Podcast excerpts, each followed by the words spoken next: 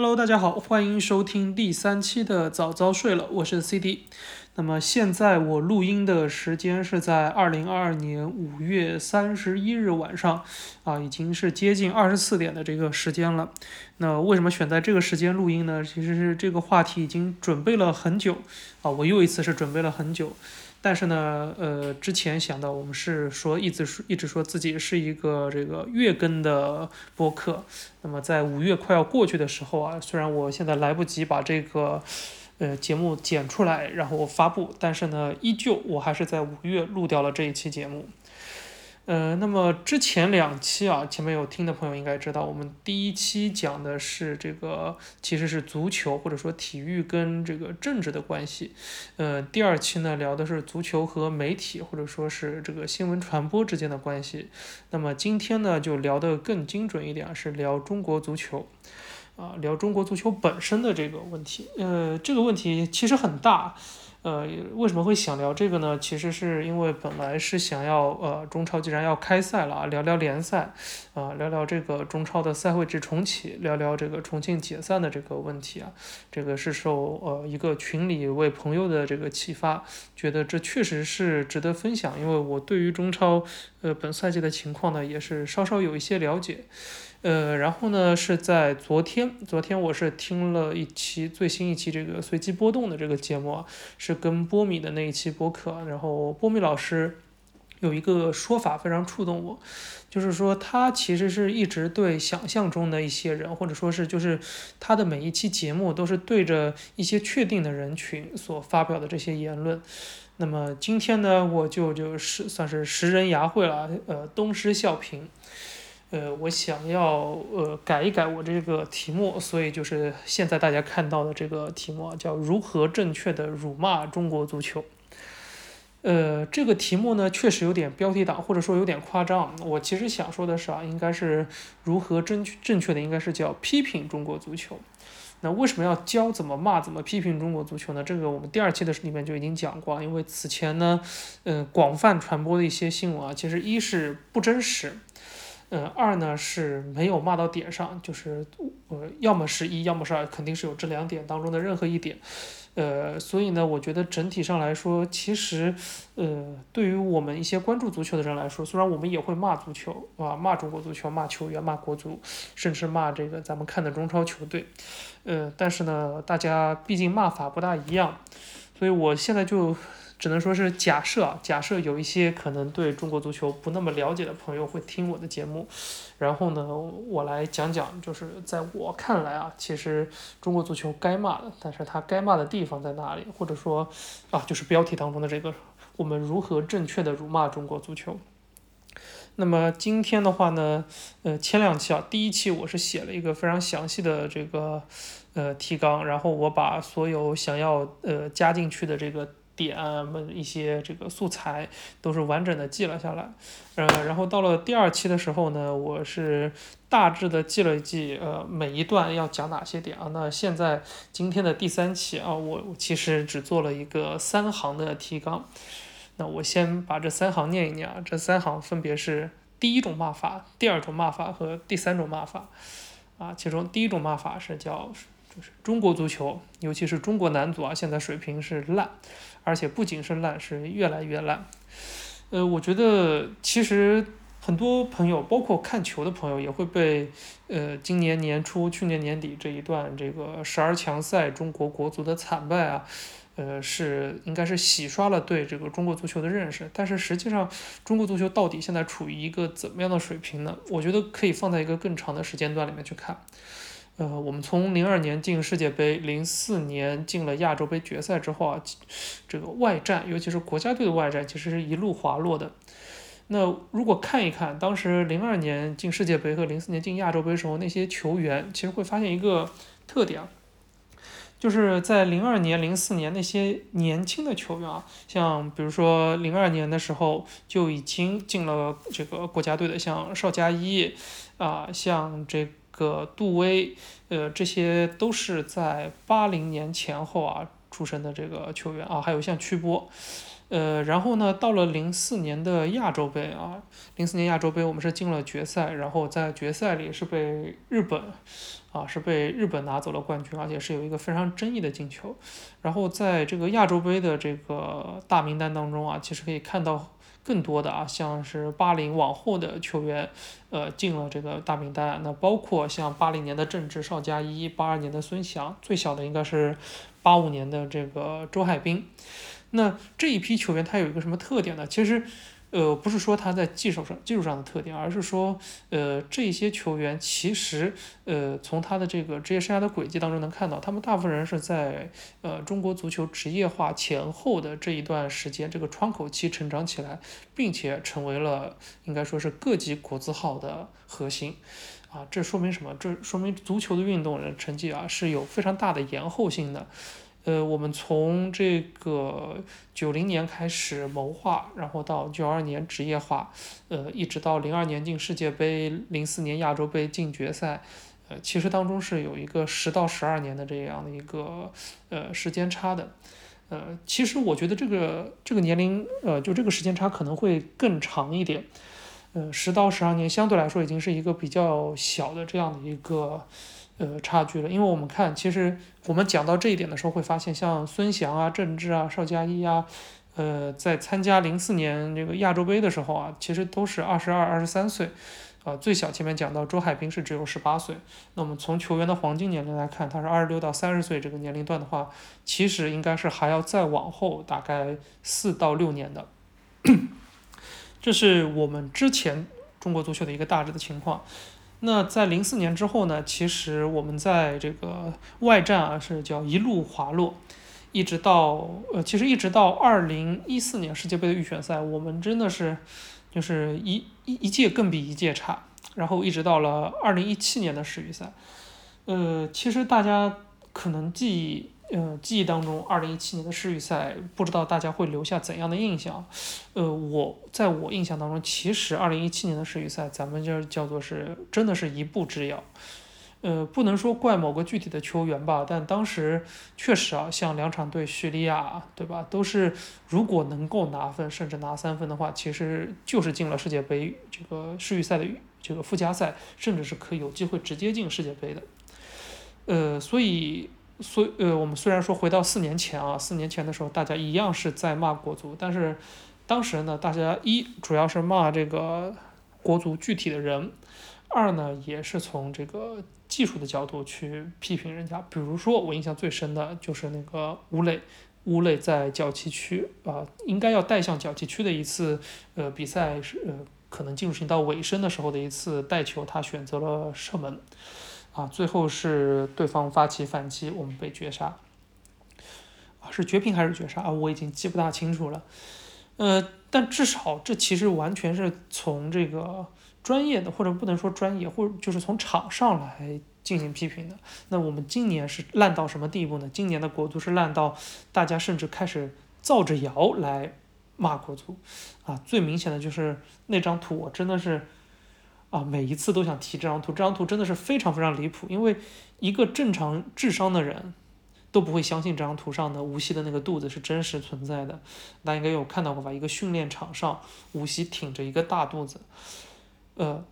很多人这后来说辟谣说这这是什么？无锡庆祝谁谁谁啊？庆祝他小孩是吧？出生，然后放了个球在里面，他根本不是放了个球里面，这张图就是假的，就是 P 出来的图啊！当然，我们说起来就是。踢这么烂，就活该被骂，也是，也是有一定的道理的。那我们看一下，这个今年国足为什么这么烂呢？我们现在的这个核心基本上还是一七年世预赛的那一批人，啊，同一波人老了四岁，嗯，那水平下滑其实是一个非常理所应当的事情啊，因为毕竟不是所有人都是对吧，都是皇马典礼中场过了四年还能拿欧冠冠军。我们我们的国足队员啊，尤其是呃那一个年龄段之间，可能是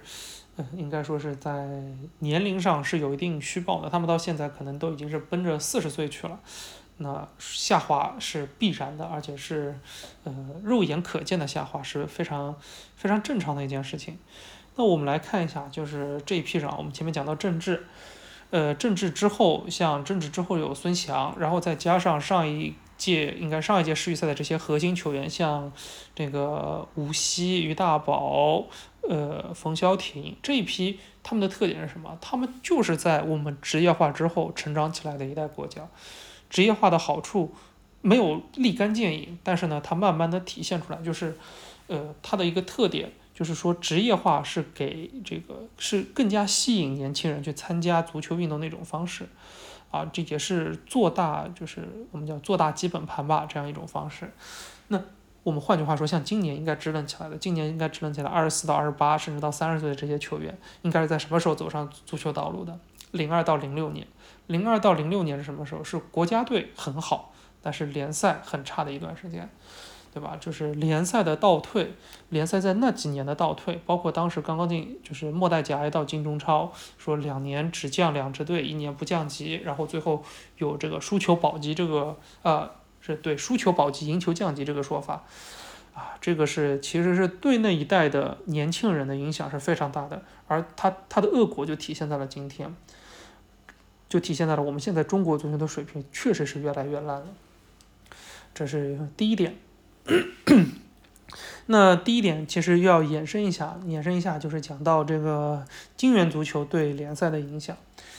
呃，很多人讲联赛是越来越烂了，然后所以我们的足球才会越来越烂。我其实是非常不认同这个观点的。我觉得应该说是，呃，联赛在之前很烂的时候，那段时间的烂导致了现在啊我们中国足球的烂。呃，很多人讲到金元足球的这个非常恶劣的影响，然后说现在这个大家踢球啊不拼啊，这个国家队摆烂，这些我都觉得是这个没有任何依据的这个指控。呃，我有一天在洗澡的时候想到了一个比喻，怪不得那个极客上咱们那个话题叫浴室沉思啊啊，确实在洗澡的时候想到一个这个非常妙的比喻，因为为什么呢？啊，是我自己觉得特别妙。如果大家觉得妙的话，希望大家可以评论、点赞，然后分享我的节目。啊，这个比喻是什么呢？就是大家都喜欢说足球是一个金字塔形的这样的一个呃形状嘛。那我们就啊，金字塔就让人联想到了沙漠，沙漠就让我联想到了沙滩。我就想到，其实这个联赛和这个国家队的这个呃这个之间的关系啊，其实就像是呃在沙滩上，我们在沙滩上堆沙子的这个城堡。那么，在恒大的金元足球，甚至是之后的金元足球进来之前呢，我们的情况是什么？我们的情况是联赛联赛是一地鸡毛，啊，就是沙滩上放眼望去全是沙子，但是沙子没有堆起来。金元足球是什么？就是恒大他来了，他来了之后，在地上凭空竖起了一只非常非常非常高，但是非常非常细的这个沙子的这个一个像是高塔，它地基很烂。啊，非常的这个弱不禁风，甚至可能说是一触即溃，但是呢，它至少吸引了更多的人来关注啊，更多的人来搭建这个塔。那之后我们看到的后来的上港、苏宁、权健、华夏，它就是什么？它就是大家都看见了，大家都过来一个一个这个耸立、高耸入云的高塔呢。拿中国足球说高耸入云有点不合适，那至少是大家放眼望去能看到东西的这样的一个高塔，它的一个作用是什么？吸引更多的啊，可能没有这么大的财力的，就是没有这么大的力量的这些呃怎么说呢？企业也好，或者哪怕是呃孩子的家长也好，来参与到这个项目当中，大家慢慢的再从地基去把这个东西给它补实夯实。所以我们目前的政策是什么？目前的政策是说你这个东西非常不稳，所以我把你直接推倒，你们从头再来。啊，这个我觉得是非常不合理的。呃，之前我也有讲过关于这个联赛的事情啊，说是零九年龄段开始，这个足球人口是暴涨。呃，我们这个我可以大胆在节目当中做一个预测，虽然我的预测非常不准，大家知道我的这个微博 ID 叫不懂球专栏啊，我预测是什么呢？就是我们这么去看，一三一五年恒大拿了两个亚冠。当时参加足球的，相当于是六到八岁的这个足球人口，其实是暴涨的，也就是二零零五到二零零九年龄段，那他们要到二十四到三十岁的这个黄金年龄的话，我预计应该是二零三六年世界杯，呃，考虑到世界杯扩军的情况，考虑到我们自己国内这个足球人口的这个变化的情况，我是预测，二零三六年世界杯中国是比较稳的，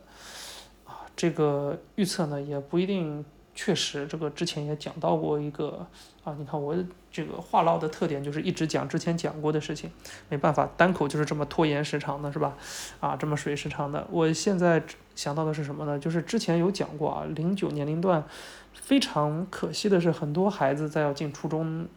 如果要选择职业足球道路的话，他可能就是。不不跟着正常的，就是说我们这个呃国民教育体系啊，就是正常的文化课学习了，呃，但是很多人可能到了现在这个关头，他们选择放弃职业足球。啊，扯远了，这是第一件啊，第一个骂法就是中国足球非常烂，而且我们，你想，如果是一个没有对中国足球没有什么了解的朋友。啊，听到了这样一段叙述，我觉得应该是能够很完整的理解为什么中国足球烂，中国足球烂成了什么样。好，这是第一点。第二点，我想到的第二个骂法是可以骂中国足球的这个球迷啊，球迷叫只动口不动手啊。这个只动口不动手体现在哪里呢？体现在中国足球的市场其实非常小的。呃，我们每年比如说看疫情之前的联赛。或者说是这个，呃，应该是到更往下一点的联赛，你会发现，大部分的球队其实怎么说呢？呃，没有球迷没有支持本地球队的这种热情，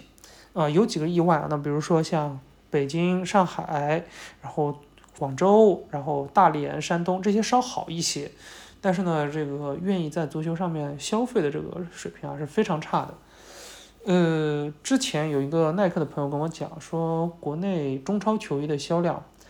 啊，这个国安和申花两家两家加在一起，能比当时中超还是十六队嘛？比剩下十四支十呃十四支球队的总和都要多。这是一个非常非常吓人的数据，嗯，因为。我们知道，这个中国像中国足球发展的过程当中，有出现过很多说足球城啊、球迷火热啊这样的啊、球市火热这样的一些呃拿到过这些名头的一些城市，但是实际上他们这个球迷的消费能力非常差。那在中国足球职业化之后，消费能力差导致了什么？就导致这个球队赚不到钱，或者说他没有能办法，甚至达到一个收支平衡。那其实我们现在中国足球困境其实是有很大一部分是来自于这个。啊，像今天我在微博上分享了中国足球啊中超联赛四支本赛季的升班马的这个球衣也，非常难看，就是完全是模板套上去的单色球衣。那当中大家有讲到过赞助商的问题。那其实呢，我们为中国足协说一句话，这个把中超联赛的这个所有球队的这个球衣赞助商的权益打包卖给耐克，呃，其实对于很多球队来说是救命的。嗯，为什么现在，呃，现在联赛十八支球队，我估计至少有十支以上的球队是买不到市售的正版球衣的，哪怕是一些能够买到市售正版球衣的球队，它的销量也是非常惨淡的。呃，之前前面就刚刚提到说是国安和申花，那有的人说，哎，前两年广州球是很火，对吧？呃，我去广州看过两次球。在那个天河，在天河体育场啊，印象非常深的就是，呃，球迷看台上，看台上的球迷基本上，呃，可能有百分之七十穿的是这个文化衫，或者是不带耐克钩子的这个，呃，所谓球衣。呃，我在进场的时候，我跟也我跟一位朋友一块儿去，应该是一九年五月份的时候，是广州恒大主场踢北京，当然北京中赫国安。呃，我是在隔壁这个。呃，应该是叫天环吧，是一个商场，呃，旁边是叫什么忘记掉了。有一家大的耐克店，是买了一件广州队二零一九赛季的主场球衣，印了个塔利斯卡。然后我的朋友呢，他对足球没有相对没有那么，呃，对像我这样这么强的这个消费欲啊，他就没有买球衣。他在进场的时候，啊，是有入场有志愿者给他发了一件，发了一件是没有钩子的这个盗版球衣。呃，这个情况常见到什么地步呢？嗯，常见到之前看到过，呃，一些所谓的我们这些这个土豪俱乐部在做球迷活动的时候，递到球迷手上的球衣都是没有耐克的钩子的。呃，我我觉得这个已经不是说是大家有钱没钱的问题了，是这个消费习惯的问题。呃，大家都在觉得，仿佛好像为这个呃足球这样一个大家是呃娱乐类的这样的一个项目去花钱，是不是非常不值得？呃，之前肖申老师在他的播客当中，肖说体育当中啊是有讨论过这个转播的这个问题。那转播的问题肯定也是跟这个非常相似的啊。讲到什么呢？讲到国外，呃，就是呃转体育转播市场啊，这个体育转播市场当中，呃，自己本地的联赛是最值钱的品牌。那在我们国内肯定显然不是。那其次是呃。就是他们是有这个付费观赛的这样的一个习惯的，而我们这边基本上是，呃，体育转播，尤其是足球是进一家倒一家，进一家倒一家。当年乐视对吧？然后之后我们新英体育也是，不是我们新英体育啊，我没有在新英体育待过，嗯，是我常看的，当时新英体育啊，转播质量非常差，那个网页网页端非常难看。啊，它是被爱奇艺体育给收走了，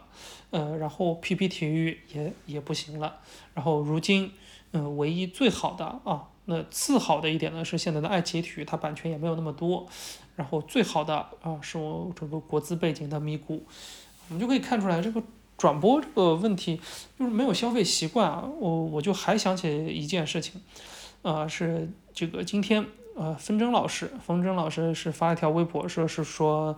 呃，我我找一下他具体是怎么说的。他是说，可惜中国没有 TA，比赛也都不愿意付费看，付费看体育报道那肯定够呛。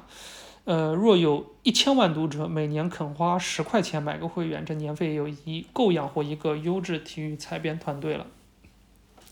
想的非常好啊，就是十块钱的这个会有一个亿的这个呃会有这个一千万的读者啊，后面是这个。不懂球电台啊，推荐非常推荐关注这个不懂球电电台，最近几期节目都非常有料。呃，他不是我，我是不懂球专栏，跟我不搭嘎，但是非常有料。这个他们的这个主播大萌老师、陈萌老师是说一百万读者每年一百块怎么样啊？也是一个亿。但是我在微博上转了，我是觉得一百万付费读者都是没有的。哪怕是每年只收一百块钱，你每年能有十万付费读者就不错了。啊这也是一个消费习惯的问题，大家，嗯，一是，呃，可能呃阅读这些这个体育内容报道还还不一样一些，呃，那个对于大家对呃这个对这个信息质量的要求可能还更高一些，呃，那讲到转播这种事情，呃，每一次我们就可以看到一场比赛转播开始，在那些大号下面的评论区肯定是问哪里有这个，啊哪里有免费的这个转播可以看，那就是这个道理。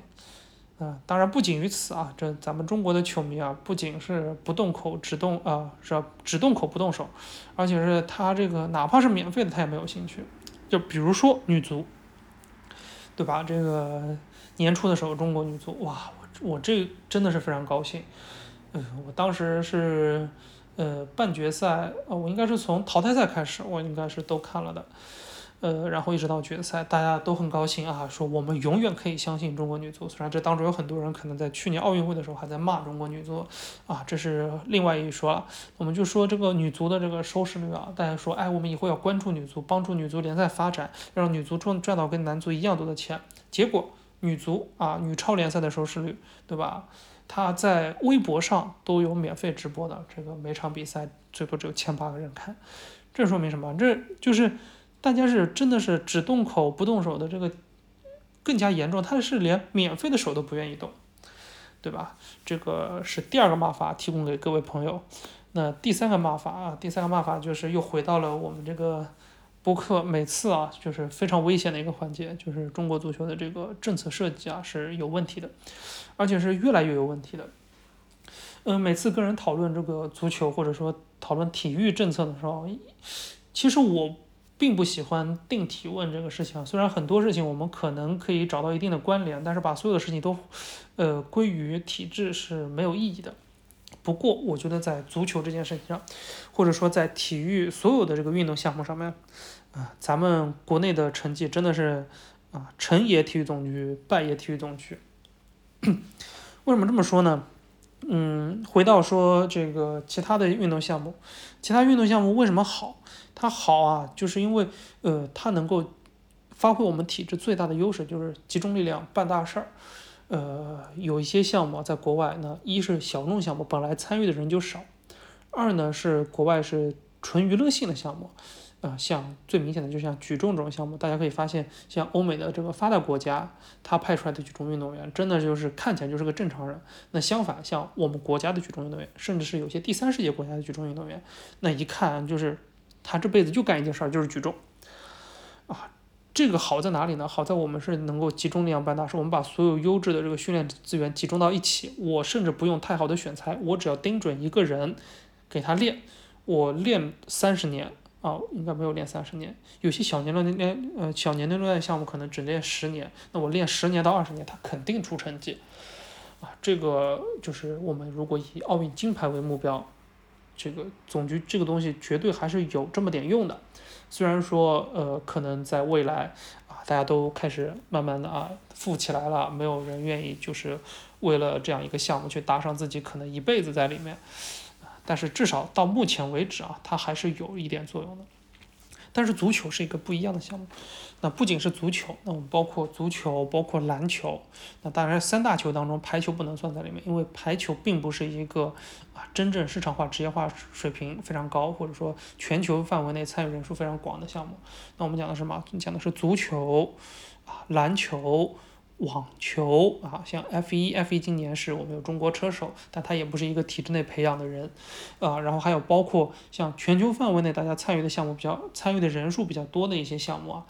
嗯，像是这个啊棒球、橄榄球这些啊北美的这个体育项目，然后像呃英联邦国家玩的板球啊，但这些其实也不算太大的项目，但这些项目它的总体的参与人数是非常大的，而我们国内在没有达到这么多参与人数的情况下。我们其实是没有办法，呃，去怎么说呢？我们是没有办法形成一定的，呃，通过提高极端提高成才率来把这个人拉出来的。这就体现在一个什么？这是足球一个发展规律。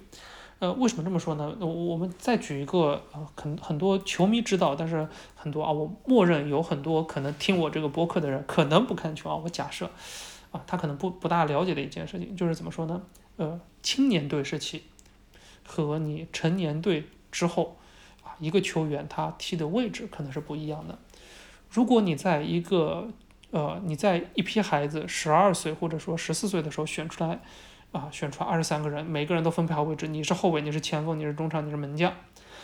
这样这十二个人你天天练，天天练，天天练，练到最后他们还能一起啊，就是门将是门将，后卫是后卫，中场是中场，前锋前锋，然后大家一起成才的概率是非常低的。因为为什么？从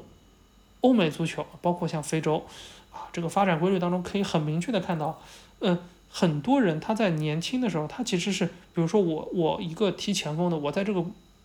我的我所在的这个青年队当中，我是一枝独秀的，我是非常强的。然后呢，我到了呃国家集训队当中啊，对大家集训的这个青年队当中，我到最后可能哎，我只有这个只能去踢中场，或者说只能去踢后卫，啊，这个跟这个水平。有关系，跟这个球员发展的路线也有关系，啊，这是一点。那第二点呢，是足球这个项目啊，靠训练是没有用的。这个比赛的感觉，因为它是一个对抗性的项目，那包括足球，包括篮球，其实都是这样的。它是一个对抗性的项目，它是一个呃需要呃比赛来磨砺球员的这个敏锐度和这个比赛的这个啊积极性，或者说呃感觉啊，就是说比比赛的感觉，它是需要呃需要比赛以赛代练。啊，这个从来没有听说过以练代赛的，对吧？但是我们国家的这个呃足球的发展，其实是一以贯之的沿用了其他项目的经验。那其他项目的经验可能在其他项目上是好的经验，那套用到足球上面，它就不是了。它就变成了什么？它就变成了足球啊项目哦。我比如说我要参加国家队比赛，我们联赛中断把所有的要进国家队的人拉在一起训练两个礼拜，甚至训练一个月，然后去踢两场联赛啊，踢两场这个国家队比赛。这时候他在联赛当中积累下来的比赛的敏锐度全部没有了，对吧？这个是呃怎么说呢？这个就是我们说就是我们的体育管理体制决定了，呃，这这是没有办法避免的。那还有讲什么呢？就比如说像这个联赛的这个设计上，嗯，我们现在联赛的设计怎么说呢？呃，完全就是好像仿佛又在琢磨一条自己的啊，就是摸索一条自己的路啊。大家先喜欢讲中国特色，那我们联赛在最近几年的这个所有的管理措施当中啊，包括从一七年开始，U 二十三政策啊，然后是之后呃，我们有这个工资帽啊，然后有这个呃，那那个叫什么调节费啊，调节费。我是觉得这个就非常离谱，因为我们做的每一件事情，它的方向都是对的，它都有一个非常好的目标，但是它实现这个目标的手段呢，又显得非常离谱。那我们为什么这么说呢？比如说 U 二三政策这件事情，我们是能够从先足球先进国家那里找到类似的内容的。就比如说它，我们常说的像英超的户口本儿，它就是这个意思，它就是鼓励你一定要使用你的青训，而且你年轻人。那个像英超是二十一岁以下，对吧？是二十一岁以下，好像是他们注册上场是不占这个名单的名额的。然后呢，呃，又比如说我们之前的这个工资帽啊，这个财政呃财政公平法案，就现在不叫财政公平法案了，这个欧足联又换了一个，但是。确实，他们是有这样一套去限制他支出的这样一个东西。像西班牙，它的这个工资帽是根据你的收入算出来的，然后这个收入呢又是经过联赛统一审计的，可以避免什么呢？避免有些球队他说，哎，我这个把注资全部算成这个赞助，当然这个比较复杂，推荐大家去听橘猫老师的这个播客。完了，我这个播客一期录半个小时不到，呃，已经推荐了三位啊，应该是四位老师的播客了。啊这个大家可能都不知道我推，但是我听的很多，对吧？我这个一定要给大家推荐一下，我最近一段时间啊，在家时期，虽然这个播客听的总时长比较少，但是啊，不不会错过的几几几个播客啊。说远了，扯回来，呃，后面就是讲到这个足协的一个制度管理问题啊。或者说是它的架构问题，我们都知道足协现在叫管办分离，管办分离，它是名义上是脱钩了，就是足协作为一个社会团体，它不归体育总局这个行政部门管，它归什么管呢？它归一个更大的社会团体，叫中华体育总会。啊，这个为什么说是名义上脱钩呢？它其实有两重意思，一，这个体育总会其实跟体育总局是一个部门，两块牌子，就是体育总局局长也是体育总会的主席。这是一，然后二是什么呢？二是其实足协啊，是我们是有支部书记的，呃呃，然后但足协应该现在叫党委书记，足协的这个党委书记呢是总总局的副局长啊，所以我们很多时候觉得啊，就是好像足协主席说什么是什么啊，但其实并不是这样啊。虽然我们说程序员可能是最近几届足协当中啊说话最算数的一个主席了。因为他下面有很多团队也是自己自己组建起来的，那我们就嗯可以可以通过一个例子来说明啊，我们讲这个国足包括女足选帅的这个问题，呃，国足选帅啊，最开始其实呃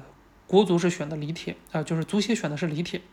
但是呢，其实是有呃总局啊，应该是总局更往上的这样的一些呃想法，是想要李霄鹏。因为李霄鹏这个带的队伍至少在国内是当时山东泰山嘛，是在国内更高水平的队伍，但是足协是经过了一番比较之后是选定了李铁。呃，我不大喜欢李铁，但是如果李铁和李霄鹏当中选一个的话，我觉得当时选李铁是没有错的。呃，李铁是一个很有想法的教练，而且他是一个更加怎么说呢？呃，他的眼界是更广的一个教练啊。只不过他确实比较自负，然后呢，有的时候做事儿、说话也是口不择言，啊，这是一件事儿。那到后来我们知道李铁是失败了，啊，而且当时不选李霄鹏的原因是因为李霄鹏自己也不想当，对吧？然后现在呢，李铁不当了，怎么办呢？就李霄鹏就抢上了。当然，李霄鹏带的怎么样？我们现在也是有目共睹。因为这批球员呢，说是确实啊，也是有教练的因素在里面，但根本原因不在教练上。这个也是我们前面讲过了。那到女足这件事情上，女足这件事情上，呃，贾秀全确实带的不够好。但是贾秀全带的不够好之后呢，我们这个，呃，之后换这个换主教练这件事情啊，嗯，熟悉的朋友肯定知道，最开始说是赵俊哲，而且一直觉得。就是仿佛赵俊哲是铁定是他了。呃，结果最后呢，呃，足协搞了一个竞聘，竞聘完了呢，大家都觉得，哎，赵俊哲可能是板上钉钉了。结果最后跟他说，哎，不是赵俊哲，一开始说可能是陈婉婷，最后定了一个没有参加竞聘的水庆霞。呃，这个大家可能看到过不同版本的故事，但我分享一个我听到的版本啊。我听到版本是这样的，就是赵俊哲其实就是总局要定的，总局要定赵俊哲的原因，是因为他们觉得按照你的这个思路，当时足协定的这个李铁是不行的。那这一次按照我的来，就是杜兆才想要赵俊哲。然后呢，呃，杜兆才想要赵俊哲的最大的问题在于，赵俊哲是完全啊，就前面讲到零二年世界杯，他是一个非常呃非常。有非常呃怎么说呢，在国足是有非常高的这个声誉的这样的一个球员，他是国脚，但是呢，在教练时期他真的是完全没有经验，所以呢，这个孙文不想要赵俊哲，孙文想要的谁呢？孙文想的是陈婉婷，他也没有想要这个水庆霞，最后呢是妥协之下，陈璇说，那我们要不就水庆霞吧，就相当于是。你说不能挑我的，我说不能挑你的，最后挑了一个他，挑了一个第三人，这是我听到的一个版本。如果按照我听到这个版本啊，其实最大的问题在谁？在于总局其实要选赵俊哲，就是我们不说李铁这个选的对不对，但是选赵俊哲我们知道是百分之一百不对的，这就是一个非常行政化的管理。我今天走这条路走不通，我明天就走那一条路，跟专业性完全没有关系啊，这是非常糟糕的一件事情。呃，然后呢，就讲到我们这样的一个管理体系导致了一个什么呢？导致运动员啊，这。这个呃，很多时候运动员本身的一个观念问题，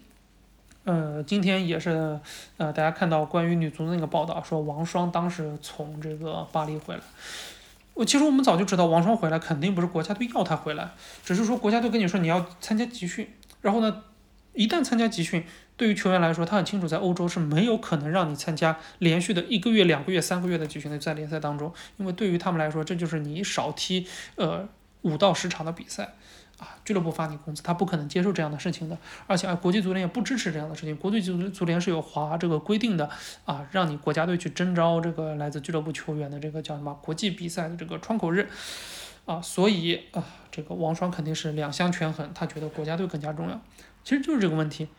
国家队重要，国家队确实重要。但国家队是怎么样一个重要法？国家队重要到你可以愿意放弃联赛去啊，这个为了联赛呃为了国家队让路，让联赛去停摆，或者说把在国外联赛的这个球员叫回来吗？我觉得这是不对的。那大家看到最近两年稍微好一点，好在哪里？好像没有把吴磊老师叫回来。但是说实话，吴磊之前应该有一次，大家印象很深，至少我印象很深，他是错过了一场。呃，错过了一场，呃，当时是前一场进了球，还是表现很好来着，然后最后一场比赛就错过了，因为他要回国集训，这件事情非非常离谱，非常非常离谱。那前面也讲到，就是足球不是一个可以以训代赛的这个比赛，它只有以赛代练这样一个说法。那么后后面再看啊，其实，呃，我我是觉得。这些一切啊，其实都是这个在总局的这样的一个整体的行政框架下才会发生的事情。比如说啊，二零二零年我们当时乒超、羽超都是停了的，因为是要备战这个夏季的这个奥运会。你想象一下，一个奥运会，我们羽毛球运动员可以带多少个过去？为了这些羽毛球运动员要去参加奥运会，我们把所有所有这个全国羽毛球运动员要参加的这项比赛给停了。这是不是一件很荒谬的事情？那当然，我不知道羽毛球的这个呃运动规律啊，说不定啊，他们这个是科学的啊，因为羽毛球只要练就可以了，他不用打比赛啊。但是在足球这件事情上，这是肯定行不通的。呃，之前在二零一九年的时候，为了女足世界杯，对吧？我们的这个国内的女超联赛也是让路了大半年。这是这是关于足协的一个问题。那关于足足协还有第二个问题，也是最近想到的。是为什么呢？是大家讲到一个飞盘的问题，飞盘抢占足球场地啊。呃，我在微博上之前有讨论过这个事情，我觉得它体现了一个什么呢？它体现了一个，呃，飞盘它作为一项目前的新兴运动，它是自下而上发展起来的，它在基层的组织能力是非常强的，啊，比如说像大家知道各个城市现在应该，啊，都有一些，尤其是一二线城市是有一些这样的一个，呃，飞盘的组织，像协会也好，俱乐部也好，呃，它甚至有的可以。呃，可以组织起整个城市的这个一个飞盘的俱乐部，啊，这个是非常啊，怎么说呢？非常不容易，但是也是非常正常的一件事情。因为你回过头去想，我们足球在十九世纪末，啊，它其实在各个地方也是这样的一个形式，啊，我们一群爱踢球的人，啊，这是一项新运动，我们一群爱踢球的人。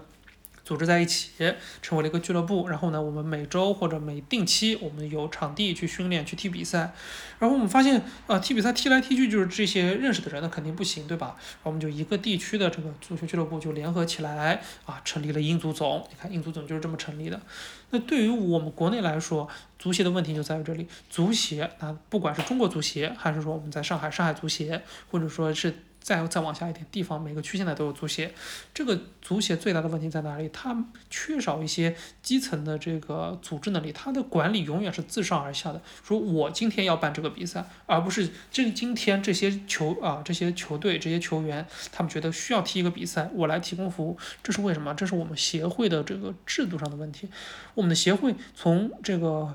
体制从架构上，它就是自上而下的。当然，没有人应该很多人都不如我。了解这个体育协会的一个情况，这句话说出来很跌位，我也意识到了。但是我确实很了解体育协会的情况，因为我也是在协会里工作过的。呃，协会它的这个主席，包括这个啊各个高层的这个任命啊，它都是一个自上而下的啊，大家投票只能没有人会反对这个呃这个主席的任命的，而这个协会当中的实。就是实际要干事儿的这些工作人员呢，又像啊怎么说呢，又像机关单位里的公务员一样的，